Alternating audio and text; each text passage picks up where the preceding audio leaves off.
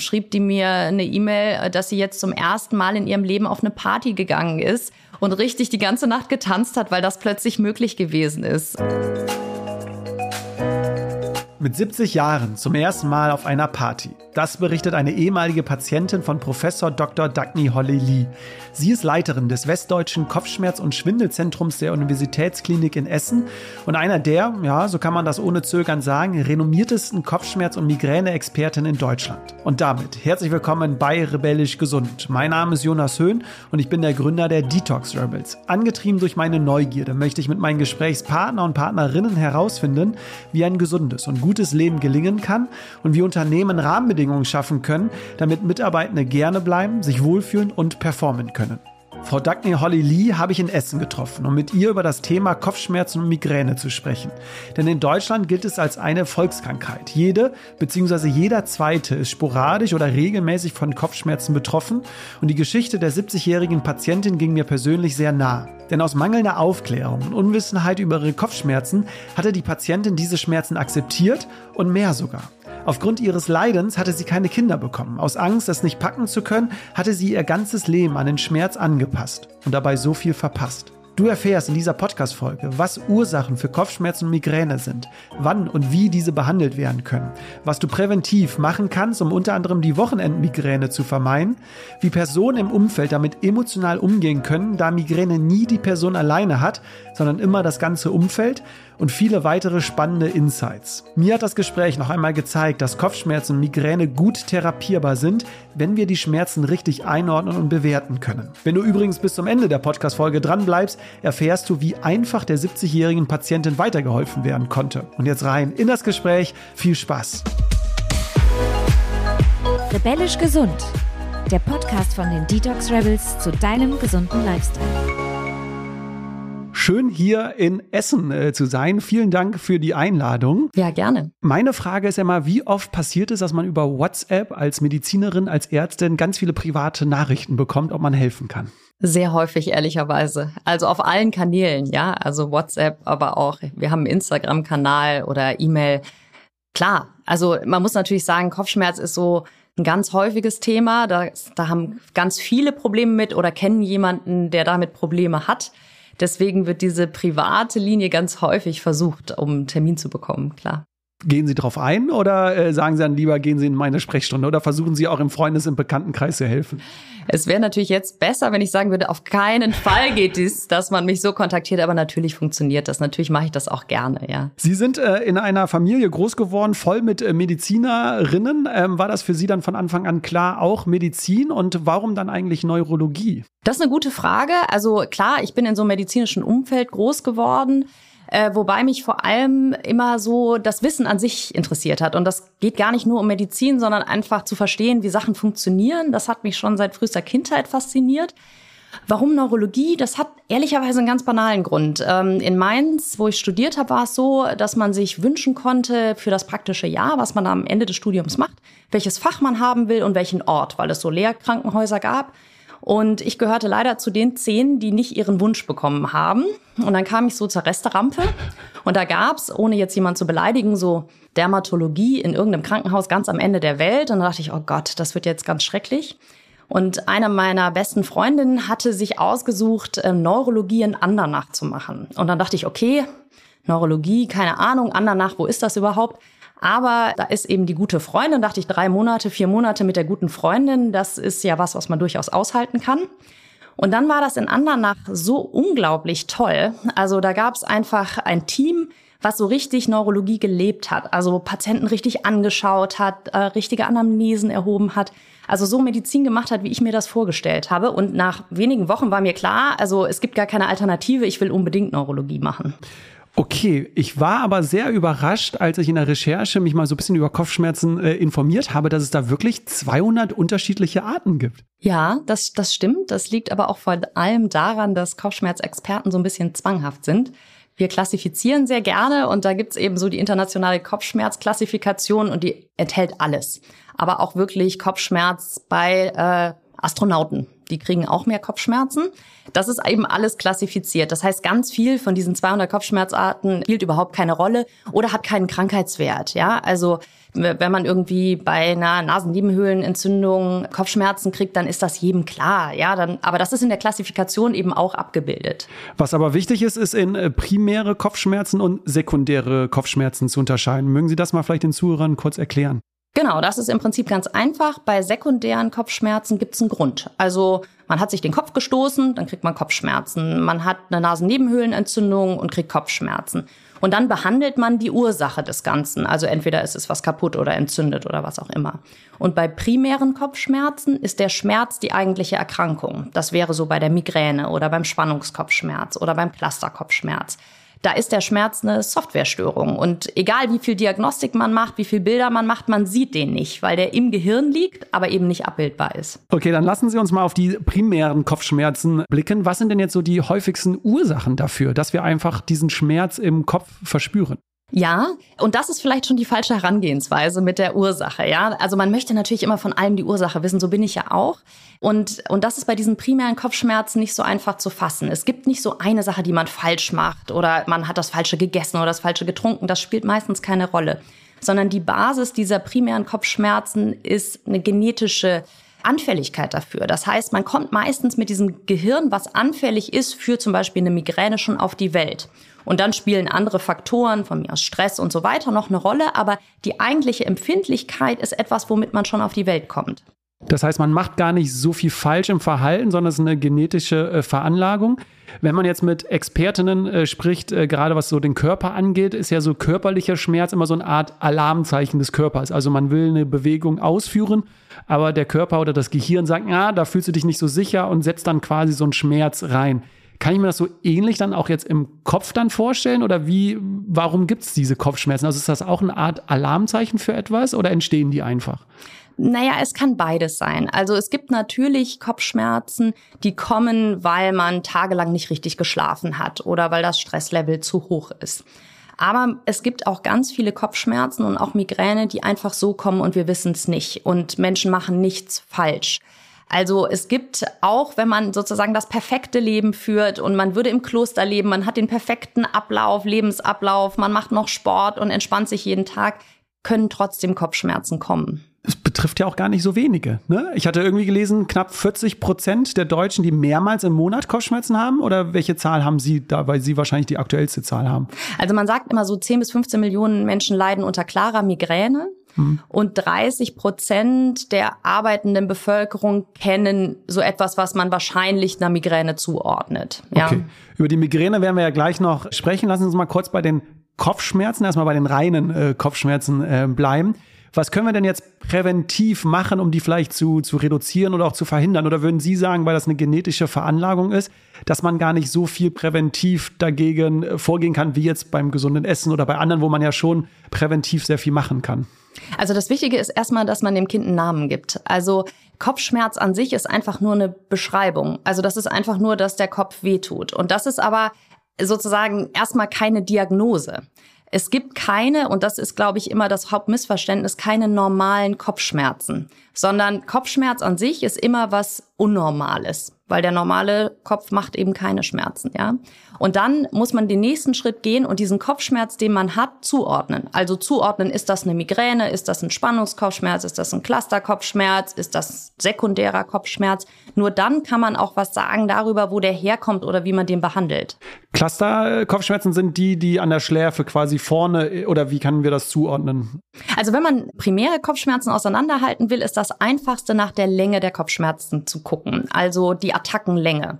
Und da dauert der Clusterkopfschmerz zwischen 15 und 180 Minuten. Und deswegen kann man den mehrfach am Tag haben und der tritt typischerweise einseitig auf. Immer auf einer Seite, dann mehrfach am Tag ähm, und dann über ein paar Wochen. Hm. Und wenn wir die dann verspüren, was können wir dann tun? Ist es dann das Aushalten quasi die Lösung oder gibt es sogar gute Maßnahmen, die man dann sofort ergreifen kann, um die Schmerzen zu reduzieren?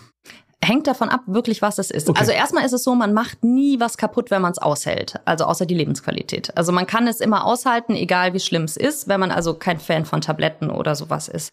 Und wenn man was einnehmen möchte oder was versuchen möchte, muss man wissen, was es ist. Es gibt spezielle Medikamente für Migräne, die dann besonders gut helfen, sowas wie Triptane heißen die. Für einen Clusterkopfschmerz hilft zum Beispiel Inhalation von Sauerstoff. Das hilft aber nur beim Clusterkopfschmerz. Deswegen muss man wissen, was es ist.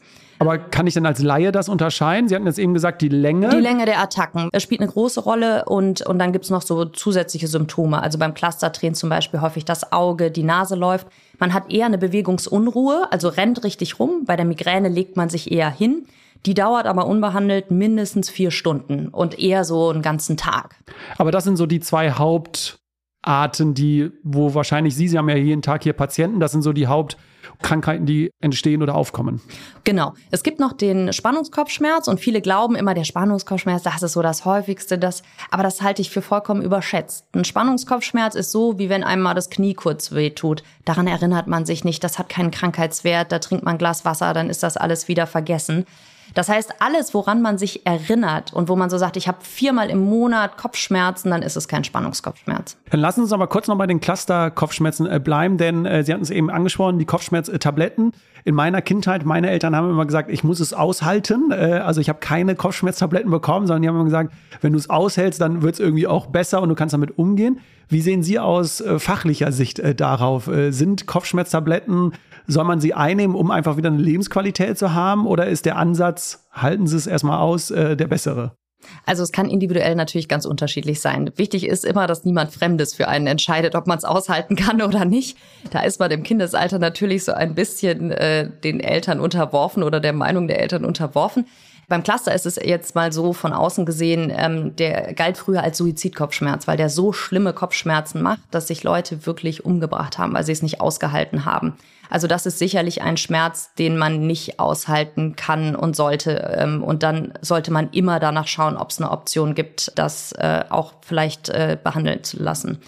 Bei der Migräne ist es so, äh, die kann schlimmste Intensität haben. Da würde ich immer raten, dass man was einnimmt weil man einfach durch die Kontrolle der Schmerzen ähm, viel mehr Lebensqualität gewinnt ähm, und weniger Angst vor den Schmerzen hat. Aber man kann auch immer entscheiden, dass man es aushalten möchte. Ja. Jetzt hatten Sie die Migräne ja schon angesprochen, über die wollen wir jetzt auch ein äh, bisschen stärker sprechen so einen fließenden Übergang. Für mich ist als Laie, würde ich jetzt sagen, okay, auf der einen Seite gibt es so die Kopfschmerzen, die Cluster-Kopfschmerzen, die so vielleicht ein paar Stunden nur dauern. Und Migräne ist in meinem Kopf sofort äh, bisschen länger und hat auch andere Symptome noch. Würden Sie dem so recht geben, diese Unterscheidung? Oder wie kann man jetzt wirklich einem Menschen helfen? Sind es jetzt eher Migräne oder Cluster-Kopfschmerzen? Also das geht wirklich um die Länge. Also äh, unbehandelt dauert der Cluster 15 bis 180 Minuten und die Migräne mindestens vier Stunden bis 72 Stunden. Das kann man immer eindeutig auseinanderhalten. Und bei der Migräne ist eher sowas dabei wie Lichtempfindlichkeit, Lärmempfindlichkeit, ein Ruhebedürfnis und beim Cluster eben eher diese Unruhe, wo man rumläuft. Und die Migräne kann auch im ganzen Kopf sein oder auch vom Nacken aus beginnen. Das heißt, äh, die ist nicht nur einseitig lokalisiert. Weil Sie hatten nämlich im Interview mal gesagt, Migränen sind mehr als nur reine Kopfschmerzen. Es entstehen auch oft weitere Symptome. Ähm, ja. Und das ist ja vielen aber auch gar nicht bewusst, oder? Weil wenn man oft an Migräne denkt, denkt man, okay, sind irgendwie nur Kopfschmerzen, aber andere Symptome treten auch auf. Ich, ich glaube sowieso, das Spannende an der Migräne ist das drumrum. Also der Schmerz ist ja, natürlich, das ist das Schlimme und, aber das ist total langweilig, ja. Den behandelt man mit Schmerzmitteln und dann geht das wieder. Aber das Spannende an der Migräne sind die Symptome drumrum. Also ganz viele zum Beispiel haben Schwindel, so das Gefühl, dass sie so ein Stück neben sich stehen und dass die Welt so ein bisschen, irgendwie man so ein bisschen aus der Welt ist oder dass das Bild hinterherzieht oder Konzentrationsstörungen ähm, schon Tage vorher, wo man das Gefühl hat, irgendwie, man kann sich plötzlich nichts mehr merken. Es gibt Leute, die das Gefühl haben, irgendwie der eine Arm gehört plötzlich nicht mehr zu ihnen. Man kann sogar so visuelle Phänomene haben, dass man plötzlich alles ganz groß oder ganz klein sieht. Also es gibt ganz viel drumherum, was die Menschen gar nicht wissen, dass es alles zur Migräne dazugehört. Und es hilft häufig, wenn man es einfach weiß. Ja? Mhm. Und viele denken immer so nur der Schmerz. Aber zum Beispiel, was ganz wichtig zu wissen ist, die Stimmung kippt vor einer Migräneattacke. Ähm, und da ist man vielleicht zwei Tage vorher schon sehr niedergestimmt. Und wenn man weiß, das ist ein Ausdruck der Migräne, ordnet man das ganz anders ein, als wenn das einen so überrollt und man das gar nicht einordnen kann. Es tritt so in verschiedenen Phasen auf, ne? es baut sich so langsam auf. Das heißt, man würde es am Anfang woran erkennen? Dann an den Stimmungsschwankungen? Zum Beispiel an den Stimmungsschwankungen oder vermehrter Müdigkeit oder vermehrten Gähnen. Also es gibt so Symptome und häufig, wenn man es dann weiß, dann ist einem das viel klarer und dann läuft es so auf diese Migräne zu und dann kommt der Schmerz und dann gibt es danach auch noch mal eine Phase, die eben auch noch eine Nachschwingphase der Migräne ist. Aber ist das das Problem, dass viele Menschen gar nicht wissen, dass sie eine Migräne haben? Also dass es falsch diagnostiziert ist oder vielleicht auch gar nicht? Ja, ja, auf jeden Fall. Und gerade bei denen, wo der Schmerz nicht ganz stark wird, also nicht so ist, dass man sich ins Bett legen muss und drei Tage alles dunkel machen muss, die wissen das ganz häufig nicht. Und die haben dann nur dieses Drumrum. Das ist total unangenehm und dann sagen alle immer so, oh, bist du nervig heute, das ist ja schrecklich und so weiter. Und wenn man aber wüsste, dass es eine Migräne ist, ordnet man das ganz anders ein. Also es gibt zum Beispiel so eins, das ist so ganz typisch und das ist so ein Klassiker der Migräne, wenn man so am Tisch sitzt und einer macht die ganze Zeit so klick, klick, klick, klick, dieses, ja. Da sind Migränepatienten unglaublich empfindlich, unglaublich empfindlich. Und die anderen finden das super nervig, ja. Oder wenn einer sagt, wie meine Freundin kaut, das kann ich nicht ertragen. Denkt man so, was für ein Idiot, ne? Ähm, aber wenn man genauer hinschaut, sind das ganz häufig Menschen mit Migräne, die einfach eine erhöhte Empfindlichkeit für Geräusche haben. Und dann ordnet man es ja ganz anders ein.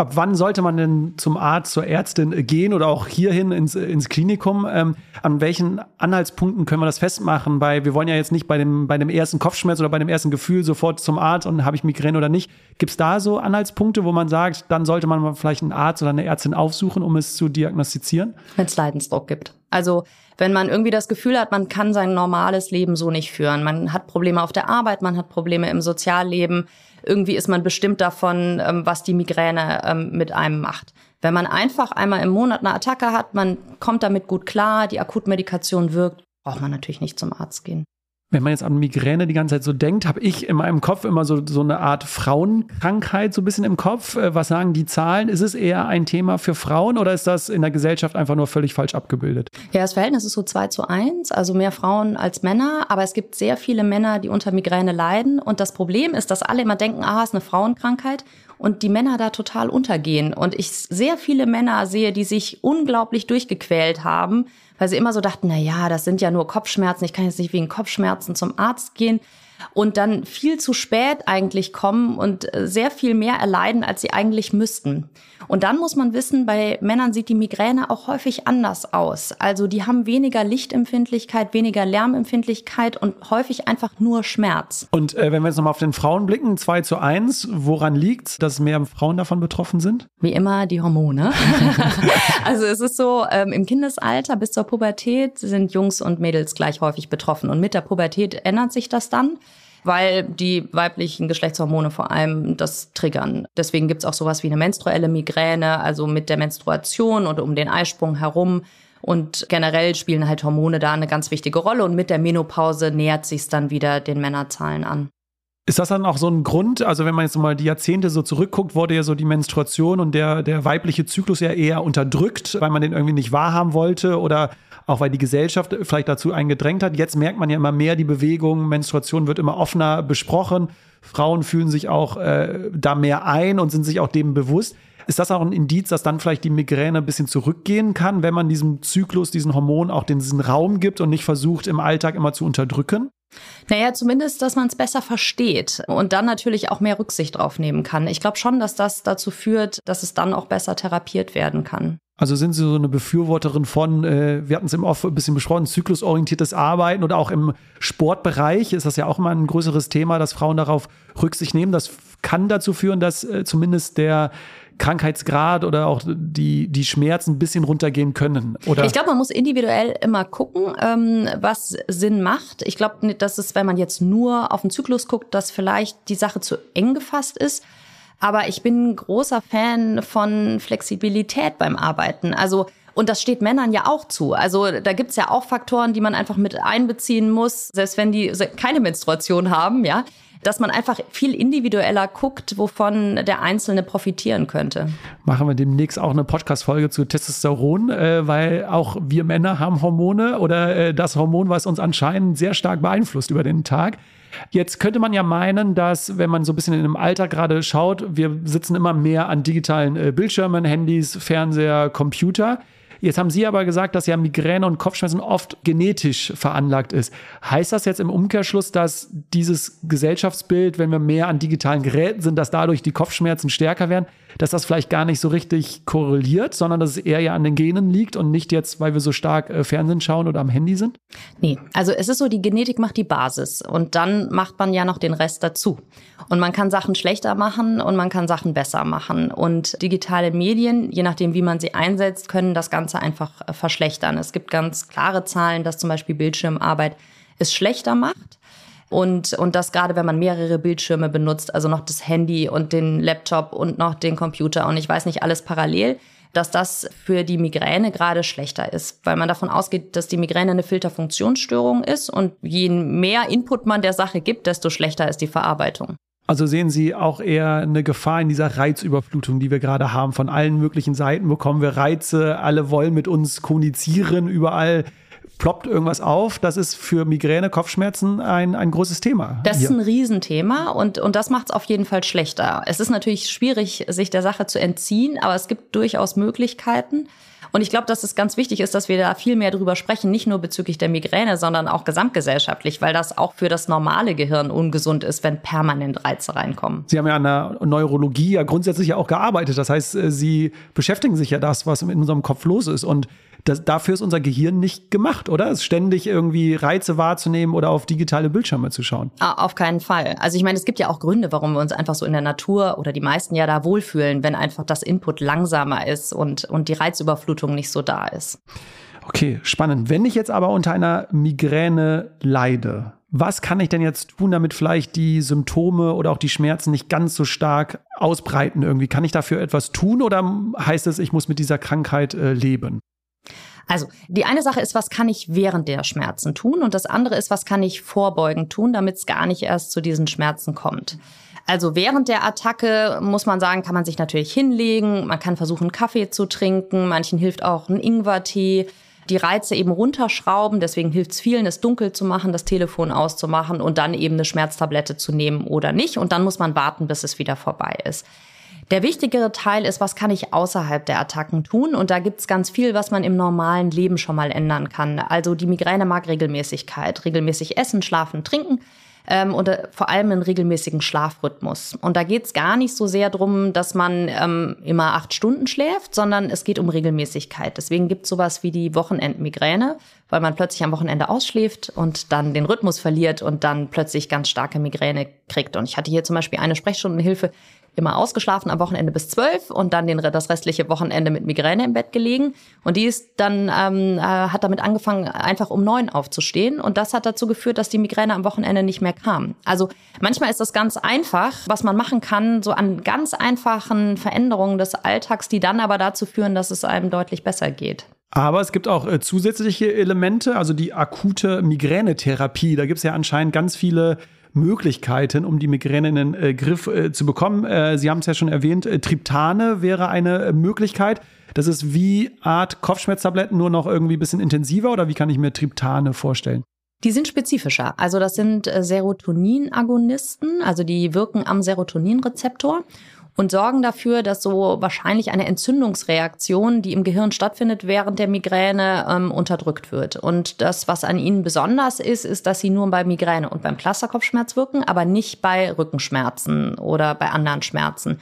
Die sind einfach spezifischer und die wirken deswegen häufig besser als so einfache Analgetika wie Paracetamol oder Ibuprofen. Wir haben im äh, Team herausgefunden, dass, ich weiß jetzt gar nicht, äh, ob wahrscheinlich sind Sie da im Bilde, dass in diesem Sommer auch in den USA was ganz Neues auf den Markt kommt, was in Deutschland noch keine Erlaubnis hat oder was auch jetzt keine großen Studien schon hat. Ich hoffe, ich spreche es richtig aus. Zaftsbrett, äh, habe ich es richtig ausgesprochen? Kann man sich davon etwas versprechen? Weil was wir so gelesen haben, soll das ja äh, total helfen und alles irgendwie in, in den Schatten stellen, was es bisher gibt. Wie sehen Sie das? Sind Sie da ein bisschen skeptischer? Also wie gesagt, ich will dazu sagen, es gibt noch keine konkreten Studien, die das genau äh, belegen, aber in Amerika kommt es jetzt auf den Markt. Genau, es ist von der FDA, also von der amerikanischen Zulassungsbehörde zugelassen vor wenigen Wochen und wird da auf den Markt kommen. Es ähm, hat einen neuen Ansatz und zwar ist es ein Gepant, ein Antagonist am CGRP-Rezeptor. Und dieses CGRP ist ein Entzündungsmolekül, im Prinzip eins, über das auch die Triptane indirekt wirken. Ähm, wir haben diesen CGRP-Mechanismus im Augenblick in Deutschland schon auf dem Markt als Antikörper. Ähm, aber neu ist sozusagen, dass es als Nasenspray appliziert werden kann und ein Antagonist ist. Ob das jetzt der totale Durchbruch ist, wage ich jetzt mal zu bezweifeln, aber ich glaube, dass es Patienten geben wird, denen das helfen wird und die im Augenblick vielleicht noch keine gute Akuttherapie haben. Aber man kann den aller, allermeisten im Augenblick eigentlich ganz gut helfen mit den Mitteln, die wir haben. Meistens werden sie nur falsch eingesetzt.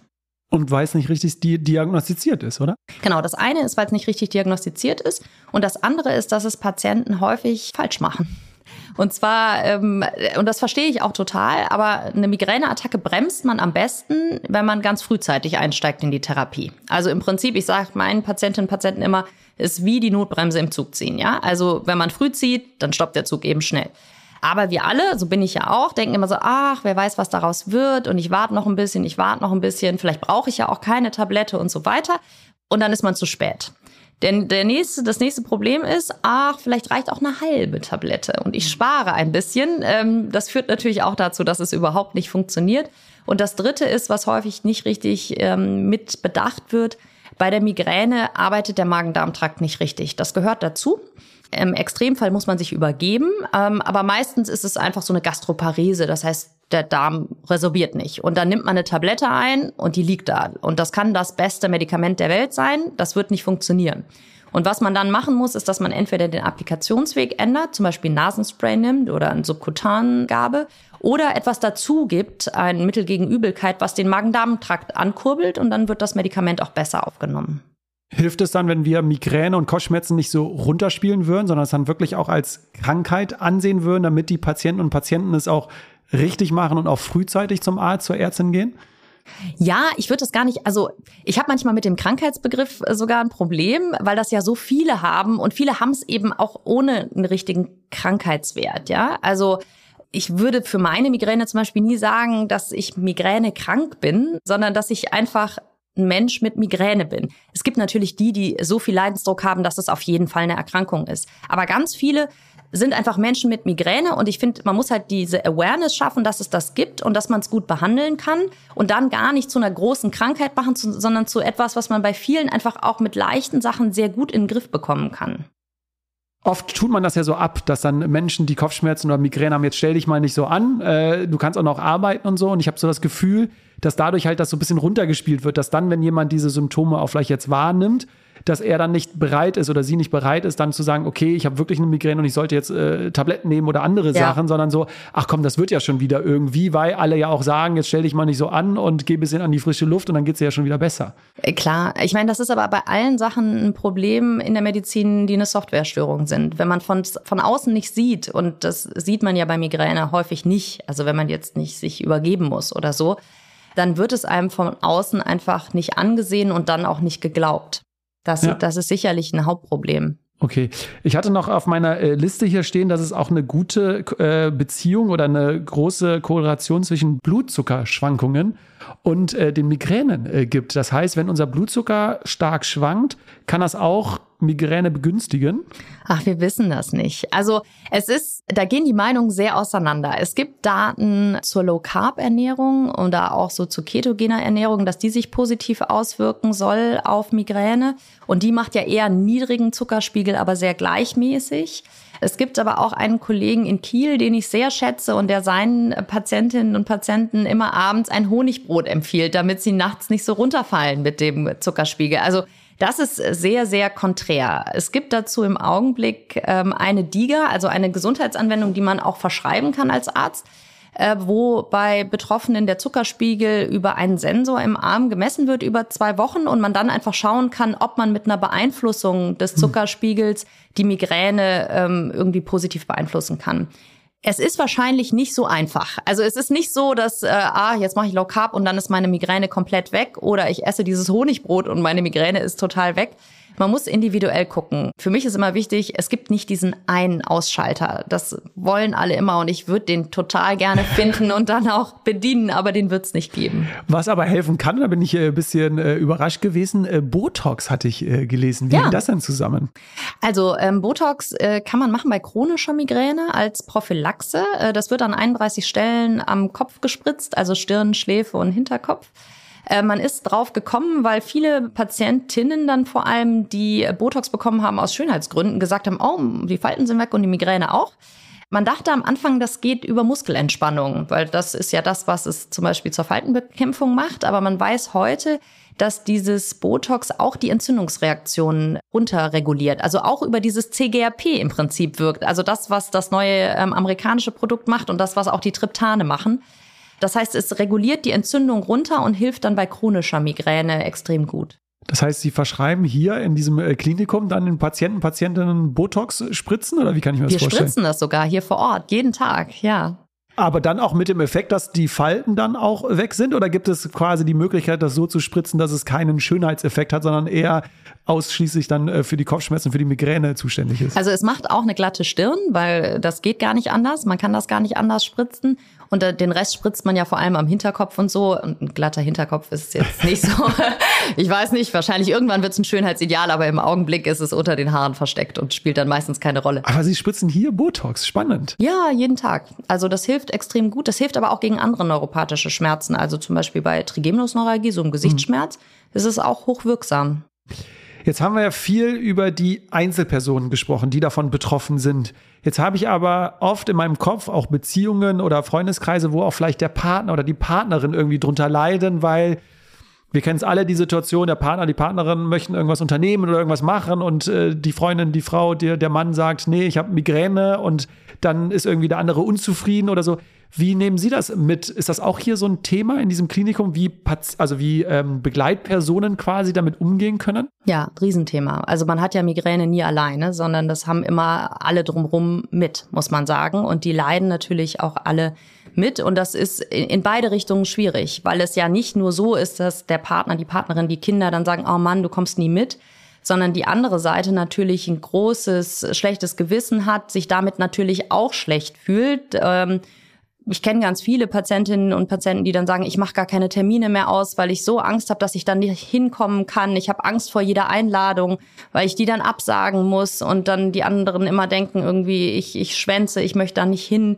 Also das ist in beide Richtungen total schwierig. Ich habe ein Zitat aus, äh, von einer Professorin aus in New York, die nämlich sagt, äh, wir sollten den emotionalen Auswirkungen der Migräne mehr Beachtung schenken. Ist es das, was, was Sie gerade gesagt haben? Auf jeden Fall. Weil das Problem ist, je mehr Druck man da in das System reinbringt, desto schwieriger wird das. Das weiß man ja. Also wenn man jetzt weiß, oh, am Samstag darf ich auf keinen Fall Migräne haben, weil da ist die Geburtstagsfeier meiner besten Freundin. Dann weiß man ja schon vorher, was passieren wird. Das ist ja unmöglich, dass dann keine Migräne kommt, ja. Äh, das heißt, das Beste wäre, so viel wie möglich Entspannung in das System reinzubringen ähm, und den Druck da rauszunehmen auf allen Seiten. Aber das ist natürlich nicht immer so einfach. Und was würden Sie jetzt den Partner, Partnerinnen empfehlen, wie damit umzugehen? Also ist das auch ein Thema hier, wo, was Sie angehen und besprechen oder sind dann wiederum Psychologen, Psychologinnen eher dafür zuständig? Nein, viele kommen ehrlicherweise auch gemeinsam und das finde ich auch gut, äh, weil die Basis häufig ist, dass man es mal versteht. Also ganz viele glauben ja, dass die Partnerin, der Partner das als ein Druckmittel benutzt. Und wenn man dann schon mal sagt, so, wenn die genervt ist von ihrem Kauen, ist das normal. Ja, das ist einfach die Geräuschempfindlichkeit. Das ist nicht eine Provokation, die da stattfinden soll. Dann hilft das schon ganz viel. Und wenn man einfach sich zusammensetzt und einfach sagt, das ist normal, das ist Teil der Migräne, das macht sie nicht extra oder eher, und, und das, wir behandeln das jetzt und das ist, so können Sie Rücksicht drauf nehmen, dann hilft das schon sehr. Also mehr Verständnis füreinander zu haben. Auf jeden Fall. Da wären wir wieder beim äh, Zusammenleben, miteinander umzugehen, dass das äh, meines Erachtens immer äh, wichtiger wird. Ich würde jetzt so mit Blick auf die Uhr zum Ende hin nochmal kurz den Unternehmenskontext ansprechen. Denn Unternehmen setzen sich ja immer mehr für die Gesundheit von Mitarbeitern und Mitarbeiterinnen ein, meines Erachtens auch äh, völlig äh, zu Recht. Und wir hatten jetzt eine, eine Zahl äh, gefunden, dass geschätzt wird, dass die deutsche Bevölkerung 32 Millionen Arbeitstage durch Migräne verliert. Was das für wirtschaftliche Schaden äh, mit sich äh, bringt, das äh, muss ich jetzt, glaube ich, hier nicht groß thematisieren. Wie können denn Unternehmen damit umgehen, mit Kopfschmerzen, mit Migräne, die wirklich dazu führen, dass dann die Menschen auch nicht arbeiten können oder sich quälen, zur Arbeit zu gehen, äh, trotz Schmerzen? Ja, also zum einen, wir haben ganz viel gelernt durch die Pandemie, also wo ja ganz viele ins Homeoffice gegangen sind und interessanterweise, das haben wir auch hier so ein bisschen wissenschaftlich aufgearbeitet, hat das den Migränepatientinnen und Patienten häufig sehr geholfen, weil sie selbstbestimmter waren in der Organisation ihrer Arbeit. Ganz viele haben so gesagt, na ja, wenn es mir morgens schlecht ging, dann habe ich einfach zwei Stunden später angefangen und dann ging es ja auch schon wieder und dann habe ich einfach das hinten dran gehängt. Häufig sind aber Unternehmen so ein bisschen unflexibel und die denken dann, man muss morgens um acht entscheiden, ob der ganze Tag geht. Und dann entscheiden sich vielleicht Leute auch, die vielleicht nachmittags schon wieder einsatzfähig wären, den ganzen Tag dann eben auszusteigen. Das heißt, ich glaube, dass da Flexibilität helfen könnte. Und dann gibt es so ganz profane Sachen. Also ähm, es gibt bestimmtes Licht, was für Migränepatienten nicht gut funktioniert. Ja, das heißt, man kann in den Räumlichkeiten ein bisschen gucken, dass es natürlicheres Licht ist. Dieses künstliche Licht macht häufig ein Problem. Bildschirm ist häufig ein Problem, auch wie hell der eingestellt ist. Da gibt es Möglichkeiten, Blaufilter draufzusetzen, die es einfacher machen. Ähm, es gibt äh, Möglichkeiten, dass man klarere Pausen macht, ja, dass man eben nicht permanent die E-Mails durchlaufen lässt, permanent das Telefon anlässt. Also es gibt schon Möglichkeiten, es leichter zu machen. Und natürlich sowas wie Sport, Entspannungsverfahren, auch das kann man natürlich von Seiten des Arbeitgebers fördern. Und das ist auch wieder positiv für, für die Arbeitnehmer. Aber ich finde es spannend, dass Sie als erstes äh, Flexibilität äh, genannt haben, denn wenn wir mit äh, Personalforschern sprechen, ist das auch meistens die Antwort, wenn wir darauf zugehen, wie können wir zukünftig für Mitarbeiter ein gutes Umfeld schaffen. Und ganz viele sagen, äh, die Flexibilität ist einfach zukünftig die Lösung, dass man halt nicht vorgibt, wie viel von zu Hause, wie viel in, im Büro oder auch von welchen Uhrzeiten, sondern dass der Mensch in dem Sinne sich selbst entscheiden kann, wie will er arbeiten und wann kann er auch arbeiten, dass man da ein bisschen mehr Raum gibt. Also ich glaube schon, dass Struktur wichtig ist, weil wenn man so total die Tagesstruktur verliert, mhm. weil man alles frei bestimmen kann, dass das auch manchmal ungesund sein kann. Aber man muss ja sagen, zum Beispiel, ich sehe das ja hier bei uns im Umfeld, ähm, also im Krankenhaus, wenn man hier voll arbeiten will und zum Beispiel Kinder auch noch hat, ist das fast unmöglich, äh, weil das mit den Kita-Öffnungszeiten nicht funktioniert, mit den Schulöffnungszeiten nicht funktioniert. Äh, das heißt, das ist überhaupt nicht aufeinander abgestimmt. Ähm, und, und so ist es in anderen Unternehmen ja auch. Also wenn man nur für sich selber verantwortlich ist, dann klappt das vielleicht auch noch. Aber schon, wenn man sich um die kranke Mutter kümmern soll oder um irgendwas anderes noch, funktioniert das nicht. Und ich glaube, da muss man zukünftig Richtung mehr Flexibilität schauen. Schlagen Sie die Hände über den Kopf, wenn Sie draußen immer von New Work und Vier-Tage-Woche äh, hören? Nein, also äh, ich, ich glaube auch, dass das eine Option ist, nur das ist von dem, was wir hier im Augenblick haben, äh, so weit weg, dass das natürlich überhaupt äh, ganz überhaupt nicht zu denken ist. Aber ich glaube, zukünftig müssen wir natürlich schon schauen, dass wir Arbeitsbedingungen schaffen, dass Menschen auch gerne zur Arbeit kommen. Ich bin großer Verfechter davon, dass Arbeit auch Spaß machen muss, so, so blöd das klingt. Aber wenn man nicht gerne zur Arbeit kommt, dann werden früh, früher oder später hier einfach keine Menschen mehr arbeiten, sondern sich Jobs suchen, wo man eben gerne hinkommt. Vielleicht können wir gleich im Off, weil das so ein bisschen vom Thema abweicht, aber ich finde es äh, interessant, weil wenn man über diese neuen Arbeitsbedingungen spricht, spricht man immer eher an die Mitarbeitenden, die im Büro sitzen und eh schon ein bisschen mehr Flexibilität haben und sich den Tag schon ein bisschen anders einteilen können als jetzt die Handwerker als jetzt Ärzte, als Pflegekräfte und so. Deswegen finde ich es so total spannend. Vielleicht, wenn man über New Work und diese neuen Arbeitsbedingungen spricht, vielleicht erstmal dort anzufangen, wo es ja sehr schwierig ist oder sehr herausfordernd ist, das umzusetzen, wenn ich an die Schichten hier denke und und und. Und wir haben ja auch drüber gesprochen, dass es anscheinend zu wenig Ärzte gibt. Aber das vielleicht wäre das ein Thema fürs Off, da mal kurz dann nochmal äh, drauf einzugehen. Zum Ende hin, ich habe ja erwähnt, Sie sind ja jetzt nicht nur beschäftigt mit aktiven Patienten hier, sondern sind ja noch aktiv in der Forschung. Gibt es da gerade so ein neues, großes äh, Thema, woran Sie forschen? Ähm also das, was mich besonders beschäftigt im Augenblick, ist äh, vestibuläre Migräne. Also im Prinzip äh, Migräne, die vor allem Schwindel macht. Das ist noch ein vollkommen stiefmütterlich behandeltes Thema weil äh, man da häufig früher dachte, dass das alles psychisch ist, alles funktionell und jetzt immer mehr Daten auch kommen, dass das eine richtige organische Erkrankung ist und wahrscheinlich der häufigste Schwindel, mit dem Menschen konfrontiert werden, so zwischen 20 und 50. Und die werden häufig so in diese Psycho-Ecke abgedrängt. Und das halte ich im Augenblick für so einen sehr spannenden Teil, der sich einfach tut in dieser Kopfschmerzszene. Und wie kann ich mir das dann vorstellen, wie Sie da forschen? Ja, ganz unterschiedliche Sachen. Wir machen einmal richtig, ähm, äh, gucken wir uns elektrophysiologische Sachen an, also dass wir gucken, wie, wie reagieren die Nerven von diesen ähm, Patienten. Wir haben hier zum Beispiel so ein Drehstuhlexperiment gemacht, wo wir Betroffene auf einen Stuhl gesetzt haben und geguckt haben, wann merken die die Drehbewegung, wann beginnt die. Und normale Menschen, in Anführungsstrichen, ähm, brauchen, weiß ich nicht, 30 Sekunden oder so, bevor sie merken, wenn sie die Augen zu haben, dass die Drehbewegung beginnt. Und wenn man so eine vestibuläre Migräne hat, dann merkt man das schon nach wenigen Sekunden. Und dann kann man sich vorstellen, dass man sozusagen jede Bewegung stärker wahrnimmt und dann das Gefühl hat, ständig alles ist irgendwie komisch im Raum ähm, sodass man das richtig abbilden kann. Ja. ja. Äh, zwei Fragen habe ich noch. Die eine Frage ist so ein bisschen aus meiner persönlichen äh, Neugierde. Was war denn so der härteste Fall, den Sie hier hatten und den Sie auch lösen konnten und auch helfen könnten, um einfach mal so einen Einblick zu bekommen, wie Menschen wirklich drunter leiden könnten? Also äh, ich kann gar nicht so den härtesten Fall nennen, weil ich eigentlich jeden Tag Patienten sehe, wo ich denke, oh Gott, warum ist das denn hier nie, ähm, nie irgendwie diagnostiziert worden? Ich hatte mal eine Patientin, die war 70, die hatte 50 Jahre lang Migräne und das war nie behandelt worden und ähm, auch nie eine Diagnose gestellt worden. Und die hat ihr ganzes Leben darauf abgestimmt. Also die hatte zum Beispiel kein Kind bekommen, weil sie Angst hatte, sie könnte sich nicht drum kümmern und so. Und dann haben wir mit 70 halt einfach eine normale, also gar nichts jetzt irgendwie super abgefahrenes, sondern einfach eine normale Migränetherapie äh, angefangen und dann ähm, schrieb die mir eine E-Mail, dass sie jetzt zum ersten Mal in ihrem Leben auf eine Party gegangen ist und richtig die ganze Nacht getanzt hat, weil das plötzlich möglich gewesen ist. Das ist zum Beispiel etwas, was mir in Erinnerung geblieben ist, ja. Und was würden Sie jetzt äh, sagen? Unser Motto der Detox Rebels ist, wir müssen nicht mehr machen, sondern einfach nur etwas anders machen. Ähm, was würde Ihnen da jetzt spontan in den Kopf kommen, was wir Menschen zukünftig anders machen sollten? Also ich glaube ja sowieso, dass die Lösung der Migräne bei den Betroffenen liegt, gar nicht bei den Ärzten. Also ich bin sehr dafür, dass sich jeder selber mehr damit beschäftigen muss, was er hat ähm, und, und dann eigentlich die Lösung darin liegt, dass man sich selber sehr gut sortiert, seine Symptome genau kennt und dann sich vom Arzt unterstützen lässt. Aber ich glaube, dass sozusagen das Problem gar nicht dadurch gelöst wird, dass wir jetzt Tausende von Hausärzten perfekt ausbilden, die sich dann super damit auskennen, sondern dass wirklich jeder Einzelne die Verantwortung für sich selber übernimmt, gar nicht die abschiebt an irgendeinen Arzt, sondern wirklich guckt, was habe ich denn, was sind meine Probleme, sich da sortiert und dann sich gute Education und gute, im Prinzip ein gutes Coaching sucht, ähm, um das in den Griff zu bekommen.